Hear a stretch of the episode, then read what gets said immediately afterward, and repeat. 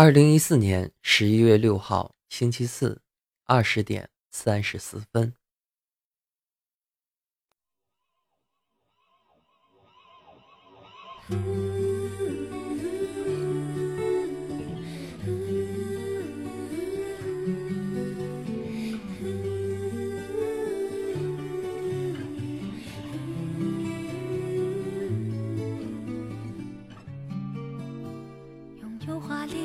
外表和绚烂的灯光，我是匹旋转木马，身在这天堂，只为了满足孩子的梦想。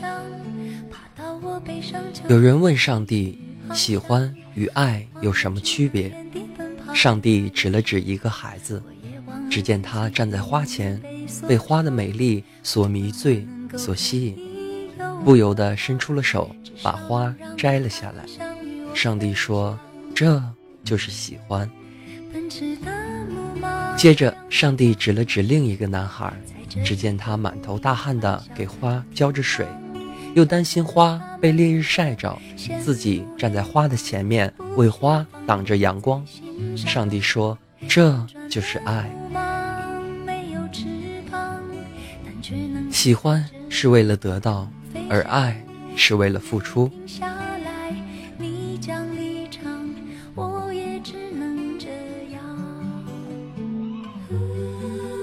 喜欢一个人在一起时会很开心，爱一个人在一起时会莫名的失落。喜欢一个人永远是欢乐，爱一个人你会经常的流泪。喜欢一个人，当你想起他时会微微的一笑；爱一个人时，在你想起他时你会对着天空发呆。喜欢一个人是看到了他所有的优点，爱一个人是包容了他所有的缺点。喜欢是一种心情，爱是一种感情。时间会告诉我们，简单的喜欢最长远，平凡中的陪伴也最安心。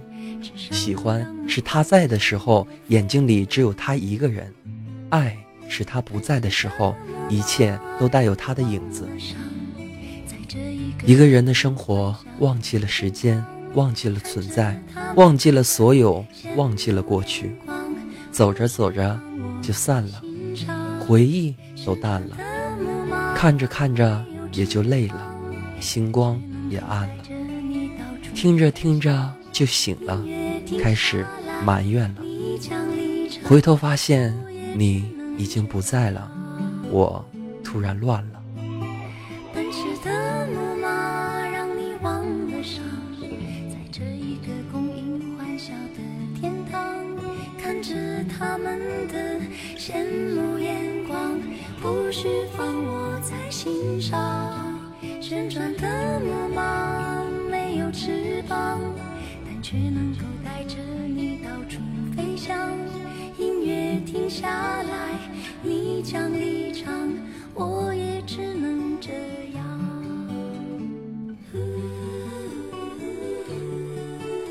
喜欢是为了得到爱。却是付出，喜欢是一种心情，爱是一种感情。让我们进入今天的大仙来了。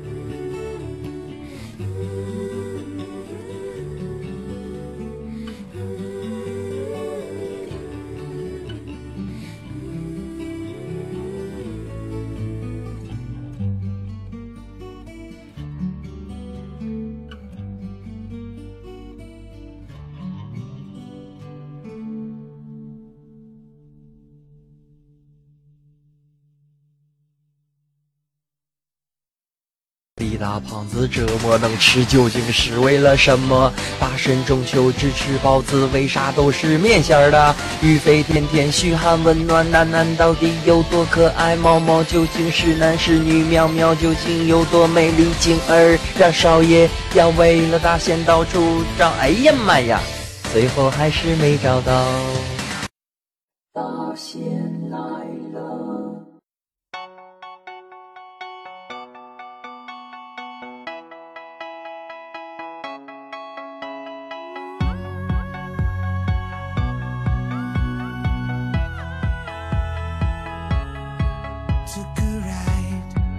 真诚的友谊来自不断的自我介绍，也是为了更好的彼此了解。好了，大家好，我是刘大仙人。您现在正在收听的是由喜马拉雅电台和村口一蹲一起为你带来的《大仙来了》，本期是第二季的第十八期。在此非常感谢村口一吨里面的村民对节目的支持，也感谢喜马拉雅电台里面的台友对大仙本人的支持，然后也再次感谢村口小货郎对本节目的大力支持啊！今天是二零一四年的十一月六号啊，然后星期四二十点四十分啊，相信你们在收听这个节目的时候呢，就是愉快的星期五了，哦呀！星期五真的是非常的开心啊，因为紧接着呢就是愉快的双休日啦！Oh my god！保持一颗冷静的心态啊。然后如果说你喜欢我们的节目，或者想加入到我们的小村里来，有两种方式，一个是加入我们村口一蹲的群号，号码是三二八零九五四八四三二八零九五四八四。另一方面的话，可以加入我们的微信公众平台。号码是 ck 六四七零 ck 六四七零，真诚邀请您的加入，哦耶！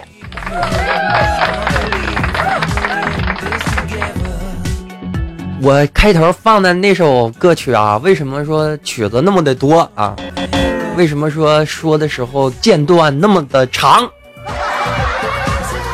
因为我对是这首歌实在是太有感情了啊！因为这是王菲的一首旋木啊。当时也非常喜欢王菲的歌曲啊，我是用录音机听的。录音机是啥？那我相信你一定不知道录音带是啥呀。真的别吹啊！就是大仙现在的话，在家里翻一翻，还能翻出来十到二十个这个录像带啊，不是录音带。你不信的话，咱们 PK 一下啊！你你家里你有你有录音带吗？然后我还保存好的非常。非常好的一部这个随身听啊，当时的话就是，呃，由于录音机啊、录音带这个东西使用的是五五号电池嘛，大家为了省带呢，省省省电啊，就是不会去用这个录音机上面的这个导带功能，而是用这个一个铅笔啊放在录音带上，然后就转圈啊，转转转，然后感觉像那个西藏的塔嘛啊，就阿玛尼莱蒙，阿玛尼莱蒙。如果说你听不懂我在说什么啊，你太年轻啦！好的，保持一颗冷静的心态啊，让我们进入今天大仙来了的第一个板块，就是咱们的村口大字报，看看有怎样的新闻等着我们吧。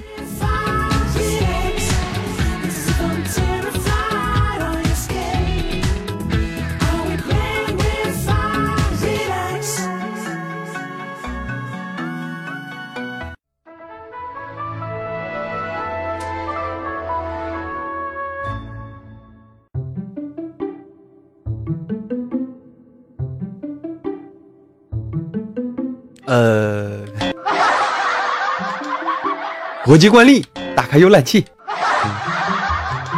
映入大仙眼帘的第一条新闻啊，非常的喜闻乐见啊，双十一不得不防的购物陷阱啊，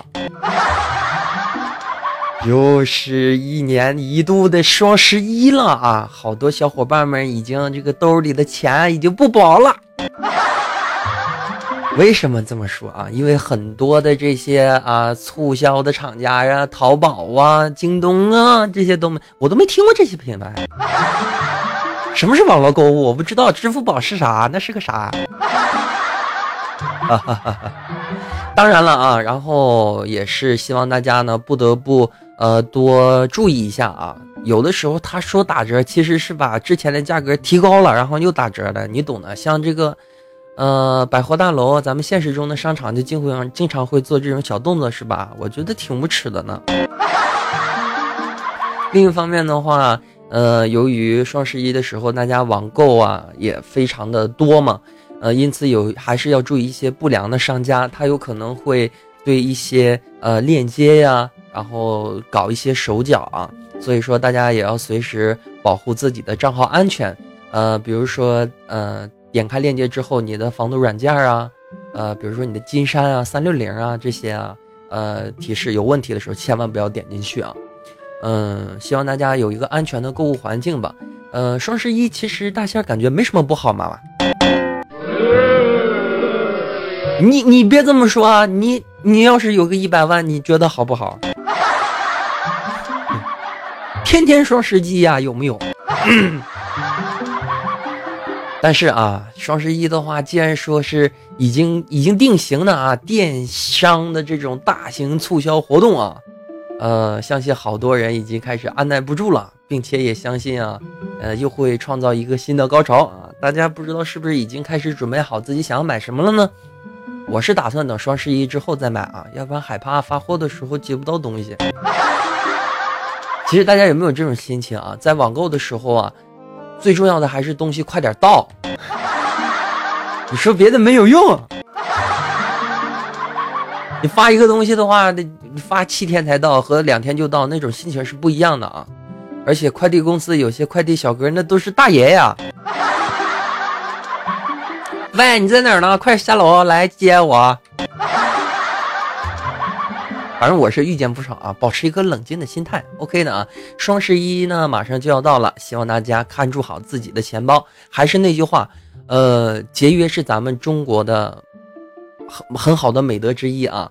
嗯，除了一些必备品的话，比如说你手机摔坏了，呃，或者是电脑摔坏了，为什么这个时候又是坏又是丢的呢？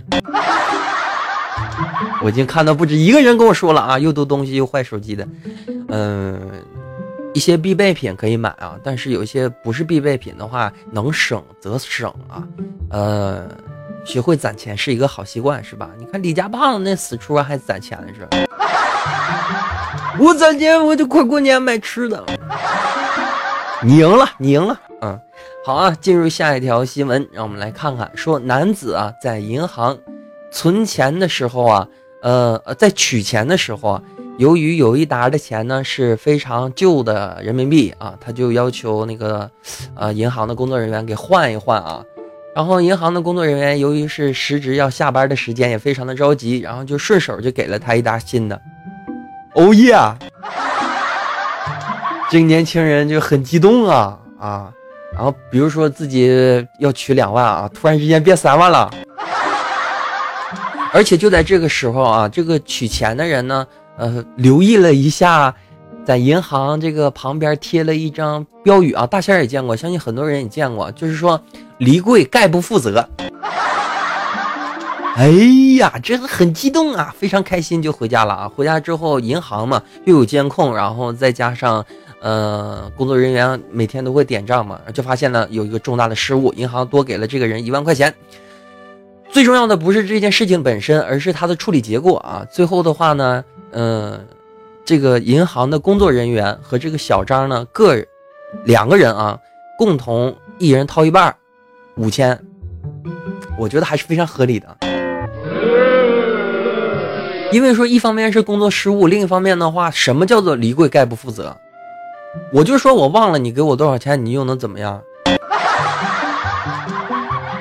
是不是？但是咱们也要双方考虑一下啊，毕竟这个在工作，这个工作人员啊，他一个月的工资可能也就是五千多或者六千多左右，嗯，犯了这么大的失误呢，他自己也非常的懊恼啊，也非常的伤心，呃，各发五千也算是值了啊。另一方面的话，这工作人员的话也不用担心啊，自己要要罚一万这么多，然后取钱的这个人实在太开心了，My God。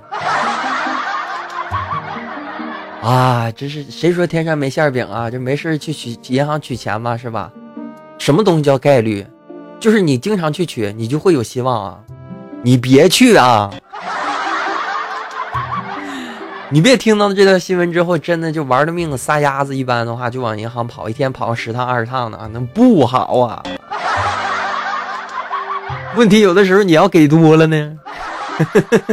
什么事情都有可能发生啊，然后也希望这种事情呢能够越来越少的发生吧啊，呃，离柜概不负责的话，其实是银行对这个储户的一种方式啊，但是这条信息这个。他说的这句话其实也是双方够用的啊！我作为一个储户的话，我也是受用这条信息的。其实他这个五千块钱的话，属于是调解行为。如果说他不想给的话，这一万块钱的话，必须是由银行自己自付买单，因为有这个条款放在这里嘛。什么叫做李贵概不负责？我已经出出出了你这个门了，咱们已经看好对账单了，我走了，我完成这个工序了。但是，而且这个最大的责任是在于银行，又不是在于这个个人。但是说占国家的便宜好不好呢？喜闻乐见吧。这其实也反映出了一些问题啊，像中国的银行呢，其实有很多的问题存在。一方面的话，服务态度。这个，嗯，我是很无奈啊。我其实以前的时候啊，在银行啊存钱啊取钱啊，还是，呃，比较低调的啊。后来我发现，呃，办一张信用卡的话，然后你你这个，比如金卡呀或银卡之后，你会享受一些好的待遇啊。然后我很无奈的办了一张啊，然后自此以后的话都不用排队了。这是一个生活小技巧啊，前提是你得先存点钱。我是一个冷静的心态啊，然后咱们开始进入下一条新闻。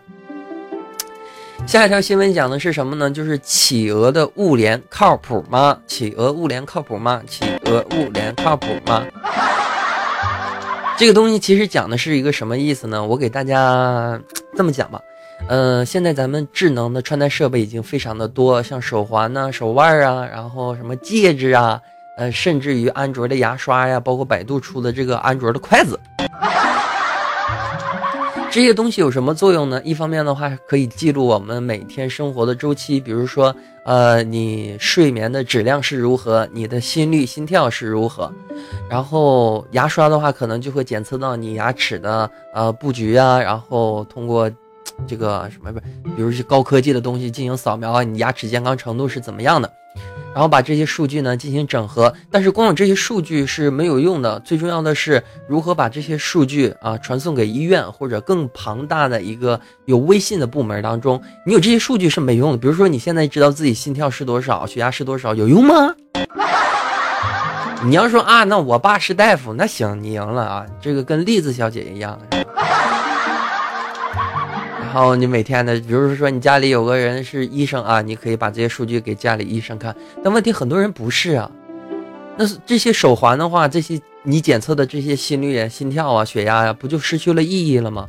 所以说，如何把这些信息进行整合，并且服务于大众，更重要的话，可以谋取最大的利益，这就是所谓的物联啊。然后腾讯的话，肯定要吃一杯羹，因为。作为这个中国是最大的一个上网的国家啊，然后互联网，然后包括智能手机也是全世界最多的一个国家，它的这些数据的话，肯定有庞大的市场和未来的前景。而且企鹅公司的话，什么是企鹅？腾讯嘛，腾讯不是那企鹅嘛，是吧？腾讯公司的话，它本身手底下有大大量的这个使用用户啊，微信呢、QQ 啊，是吧？基本上都被垄断了啊，所以说它的数据量也非常的庞大，因此它做物联我觉得很靠谱啊，很靠谱。其实咱们可以展展望一下以后的未来啊，随着穿戴式设备由于苹果的带领啊，呃，大家可能慢慢开始接受这个东西，比如说你的手表啊，你的戒指啊，呃，你的耳钉啊，你的隐形眼镜啊，你的假牙，是吧？呃，甚至更更贴身的东西啊，比如说，其实哈，大仙有一个想法，就发明一个安卓智能内衣。一方面的话，可以检测女性的生理周期啊，然后然后提出好的建议啊，然后，呃，如果你有意向啊，请联系我，OK，一起合作啊，肯定会发家致富奔小康啊，OK 的呀。好啊，不开玩笑，保持一个冷静的心态。咱们来想想，这些东西一旦被数据整合之后，会有怎样的好处呢？比如说，呃，小公司肯定是做不了啊。像腾讯的话，肯定没有问题，可可能就会跟跟这个当地的医院啊进行联购。当你身体出现不适的时候，可以提前把你的信息整合性的发送给你的医生。我相信中国以后的话，个人医生也会越来越多啊。嗯，都是凡事往好的方面看一看吧。然后也包括一些隐私泄露啊，比如说你哪根牙不好，好的啊，然后保持一个冷静的心态，让我们一边期待未来的生活，一边来期待下一条新闻吧。接下来这条新闻非常的喜闻乐见，讲的是什么呢？说联想的手机啊，呃，在做着一个苹果的梦。为什么呢？就是联想他自己也在说啊，我们要向苹果学习啊，啊，我们要做优秀的手机，这是什么？这是件好事儿。其实所有的事情都是从模仿、从山寨做起的。大家不要觉得山寨是一个贬义词。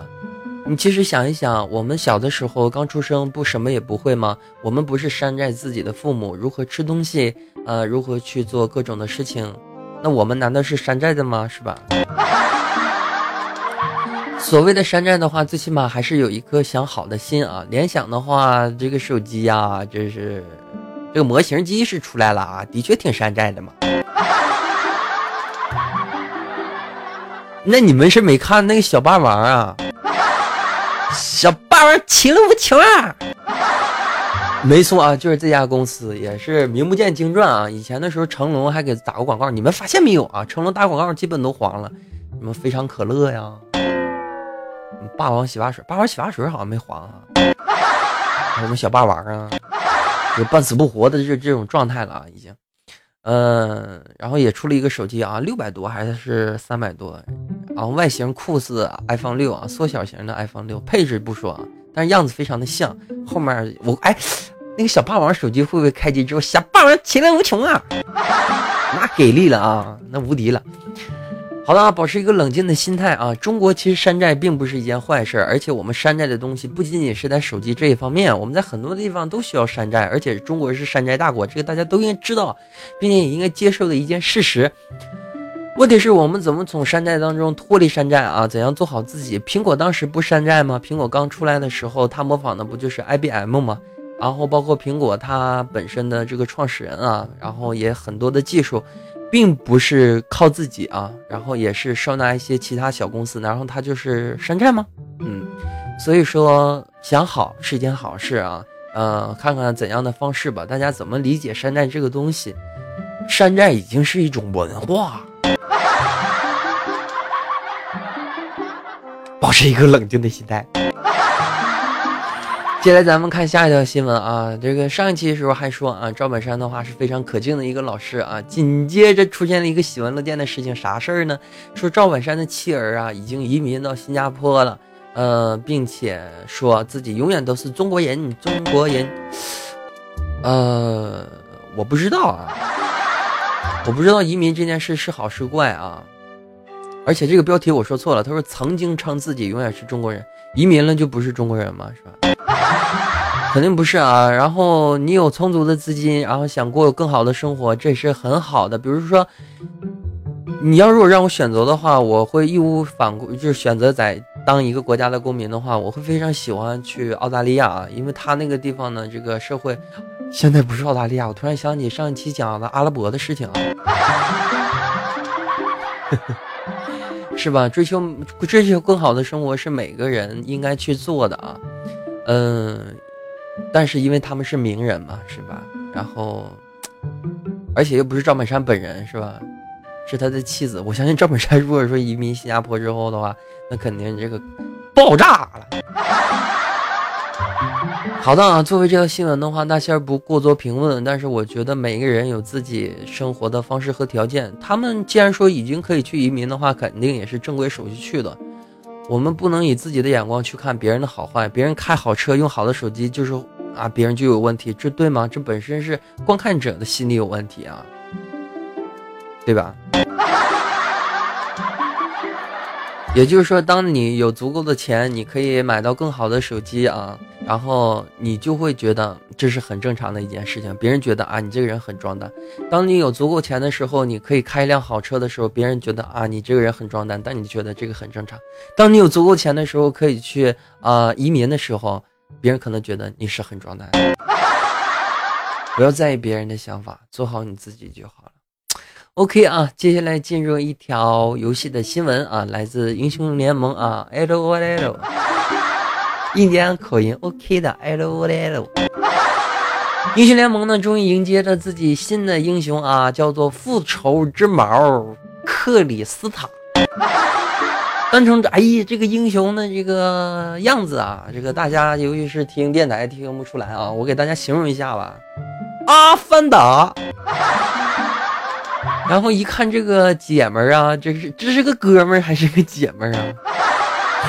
很难判断出性别啊，但是通过他这个名字的话，应该是个女孩子吧？哎，不过女孩子三个字放他身上怎么就这么奇怪呢？叫克里斯塔啊，然后他的被动呢，嗯，是这个叫军姿啊，然后图标是一个大脚丫子。说明的话，克里斯无需进行普攻后啊，就能进行摇摆。然后根据这个图片上的一些信息显示啊，就这个英雄非常的摇摆，他在放技能之后可以左右摇摆，摇摆摇摆摇摆摇摆。然后简单就是这样吧。然后具体情况的话，大家可以有时间自己看一下视频啊。呃，反正大家知道有这么个事儿就行了啊。新英雄已经出现了，呃，阿凡达之复仇之刃之。克里斯塔之摇摆摇摆，好的，保持一个冷静的心态啊。接下来咱们来看下一条新闻，说中国击落了一架不明飞行物。我没开玩笑啊，而且这个上的是新闻的头条啊，并且新闻的时间是十一月六号啊，也就是今天的新闻。呃，讲的是什么事情呢？说中国击落了一架不明飞行物，然后另一方面的话，美国交出其残骸。先不说美国对这件事情的 这个他的措施和他的方式吧，呃，单从这个解这件事情的发生过程啊，说在凌晨三点左右啊，哨兵忽然发现，在天空中有三架类似罗盘的东西。注意他的描述啊，类似罗盘的东西啊。哇塞！而且呢，飞行非常的慢，并且是呃低空飞行，呃，因此啊，立刻通报了这个飞行大队的队长，队长叫做罗志祥，说错了啊，叫罗祥胜啊。然后还没等来，还没来得及向上级请示啊，三架飞碟就已经先在机场的上面发射到了一道光。飞机一架架的爆炸了，不是这真的是头条新闻吗？如果是真的是头条的话，我应该第一条就念这个新闻啊！这个描述实在是太可怕了。然后大队长就命令啊。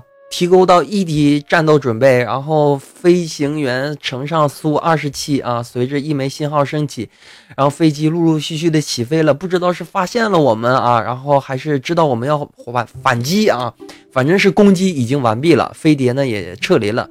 与此同时的话呢，呃，可是有一架飞碟呢无动于衷啊。十中分之后，人们发现啊，飞碟是。飞机是绕这个飞碟呀，是在带着飞机绕圈子。这时飞碟开始还击了啊！一架苏二十七又被打下来了，飞行员呢也是安全的逃离了飞机。我确定我不是在看一个科幻片，而是看一条新闻嘛。然后经过十多分的激战啊，十多分钟的激战，一架飞碟被击中，不再闪光，呃，冒着青烟儿向东南的方向坠落。两架飞碟呢也跟着紧接着跟着过去，飞行员为了安全起见就撤离了。第二天的时候，人们找到了部分的飞碟的碎片。不同国家对不同的 不行不明飞行物啊。的记录越来越多了，然后太空者对中国呢也是越来越频繁啊！我不知道这件事情的真假呀，怎么越讲越像科幻故事呢？啊，保持一个冷静的心态吧。啊，这个至于详细的情况的话，大家多关注一下吧。啊，嗯，保持一个冷静的心态。Oh my god！如果说这条新闻是真的话啊，其实真的应该是放在咱们的啊第一条新闻里。好的啊，保持一个冷静的心态。以上就是咱们村口大喇叭的内容。接下来让我们进入今天的村口会议室，让我们看看聊怎样的内容呢？来来来来来，走你！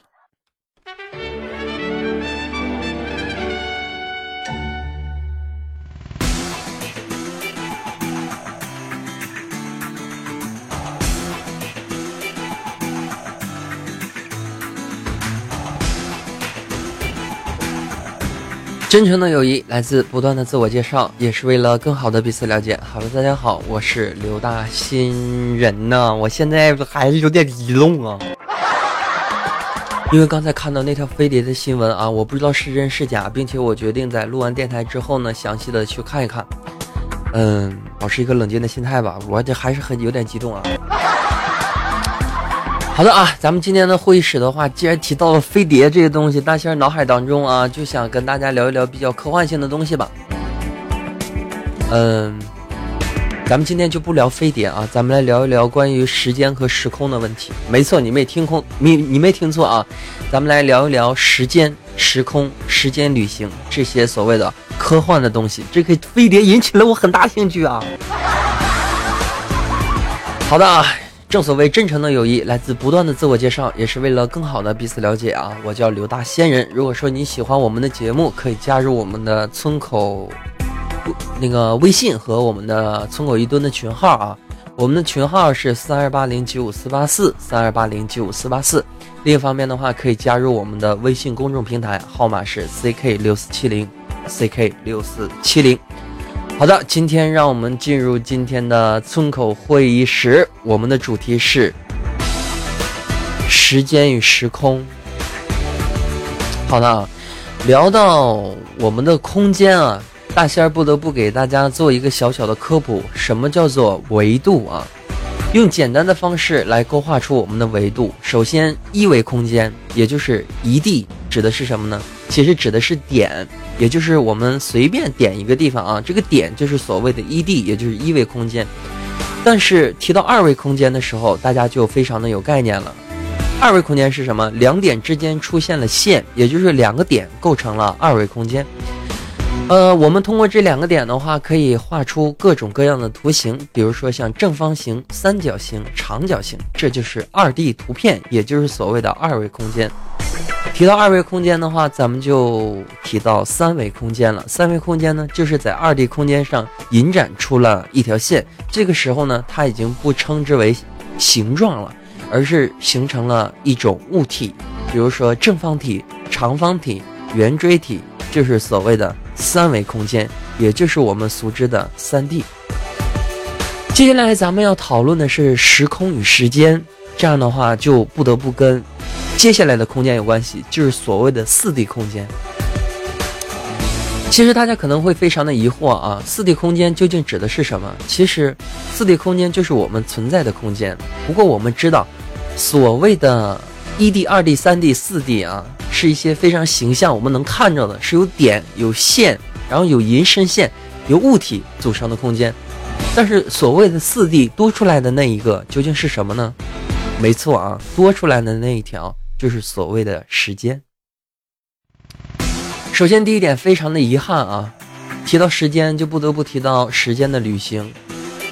但为什么遗憾呢？因为我们不可能回到过去。根据相对论的说法。速度等于光速，时间就会停止；而速度高于光速的时候，我们是可以去到未来的，唯独不可以回到过去。怎么才能简单的理解这句话呢？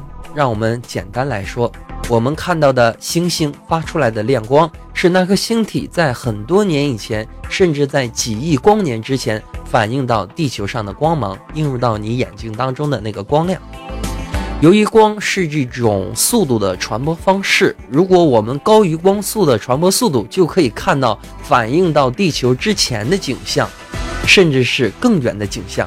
也就是说，你的速度大于它发射的速度，你就会看到它之它之前的景象了啊！这就是所谓的时间旅行了。由于是黑洞的出现呢，大家知道了啊，超高的物质有超高的引力，以至于光呢是无法被逃离的。但是那个就是时间大门吗？大仙觉得不一定。为什么呢？因为超越光速是我们要进行时空跳跃的衡量标准，而并非是介质。也就是说，你可以把光吸进去，但是你不一定是时间的一个节点啊，你不一定是时间的时空之门。我们现在已经知道了所谓的维度空间，什么是一维空间、二维空间、三维空间和四维空间，并且也知道了我们现在所谓的四维空间当中最关键的东西是时间的存在，并且也知道了时间与速度关系。那么我们现在可以做点什么了吗？首先，我们要搞清楚一个问题：时间之门究竟在哪里？我们看不见时间，也摸不到时间。世界上其实有一样东西，没有比它能够更好诠释时间的工具了，就是沙漏。你没有听错。我们把一个沙漏平整的放在我们的桌面上时，上面的空间代表的是未来，而下面呢是过去的时间。是不是觉得缺少点什么呢？我们在哪里呢？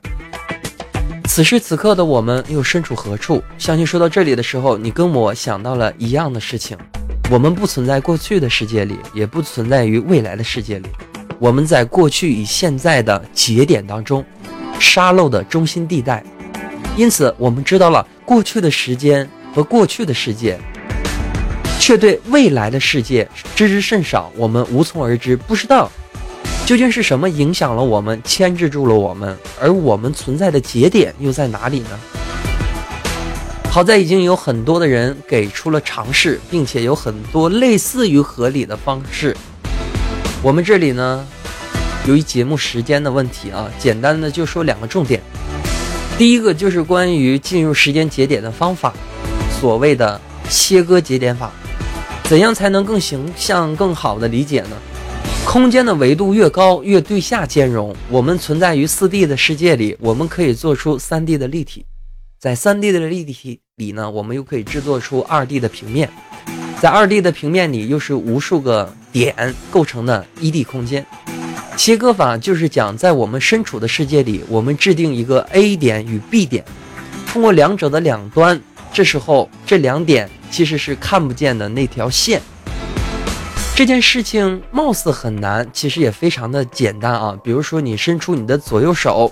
将你左右手的两个食指同时按在你的桌面两端，这时你会发现啊，那只看不见的线条也就出现了，也就是这两点之间。当你以类似于光速或者超光速切割节点时啊，我们所在的空间呢就会被你所撕裂。如果这个缝隙足够大，你就开始可以开始你的时间旅行了。也许你会吐槽，这不玩人吗？作为六十年代的时候，这个理论已经说是非常有想法了。而且我劝你啊，千万不要用手挥啊，你小心你脱臼啊。好了啊，然后我们已经知道了，速度现在是影响我们无法介入时间的，就是时间节点啊，时空当中最大的障碍。可现有所知的东西有没有对我们进行帮助呢？所以说，咱们开始来讲第二个点。首先，我们要了解一件事情，我们的确有一种类似于光速的物质，你没有听错啊，的确，而且它普遍于存在我们的身边，甚至存在也存在啊你我的身体当中。你在逗我啊，是不是啊？当然不会啊，大仙从来不会骗人的。那个物质是什么呢？没错，那个物质就是所谓的电。电无处不在，你的家用电器，甚至天空中的闪电，又甚至我们身体当中发出的生物电。这个时候，好好学的小伙伴们肯定是在百度查询啊这类电的它的所谓的速率，然后心里又想：大仙儿你在逗我？这根本就没有光速快嘛！不要着急啊，这里我讲的只是所说的电场建立的时间。阴极和阳极构成电场的建立时间非常的快，这也是已知的光速。但非常的遗憾啊，电流的运作是通过不同的物体进行导电，因此减慢了它的速度。比如说生物电，就需要通过错综复杂的这个人体细胞啊、人体神经元呢，才可以把它的速速率显示出来。然后像我们所谓的电线电缆呢，也是要通过媒介，比如说铜啊、铁呀。才可以进行它的速率计算，但是有件事情还是非常开心的，就是在真空的条件下，我们的电场速率是非常于接近于光速的。说到这里的话，我们已经有了已经知道的电场速率。好的啊，关于时空时间的点点滴滴呢，也就简简单单的说到这里。世界其实非常的大，也非常的奇妙。大仙在这里呢，也衷心的希望。还有跟村民呢，在遇到问题的时候，一定要有自己独立思考的能力。简单的讲了一些，只是为了大家有更多的想象空间吧。OK 的啊。然后呢，以上就是咱们村口会议室的内容，跟大家讲一讲什么是时空，什么是时间。OK 的，保持一颗冷静的心态啊！接下来让我们进入今天的村口大字报。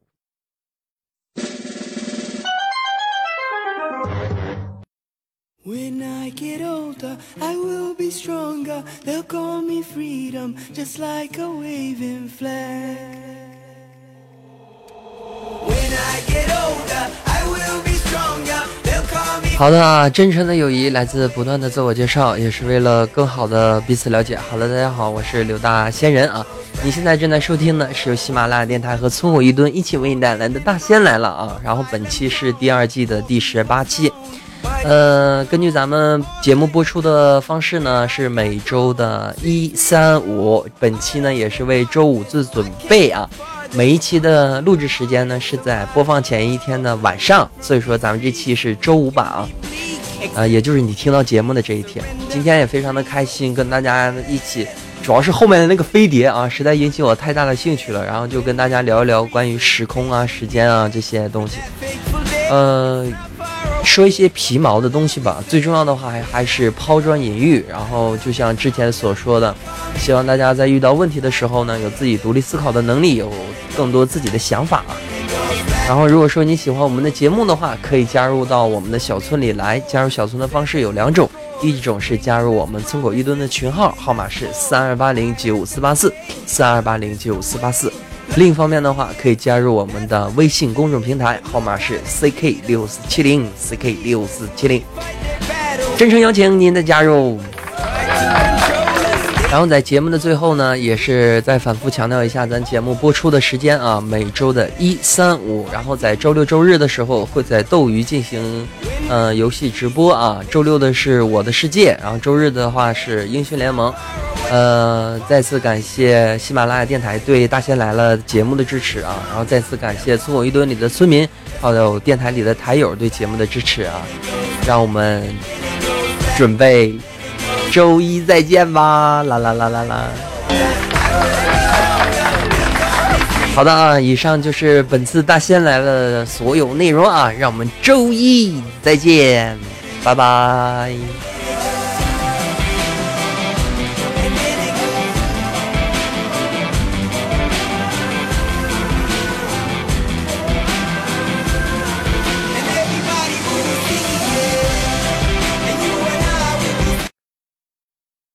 最近天气冷啊，记得多穿衣服。我说你得听啊。好了啊，保持一颗冷静的心态啊，然后让我们周一再见，拜拜。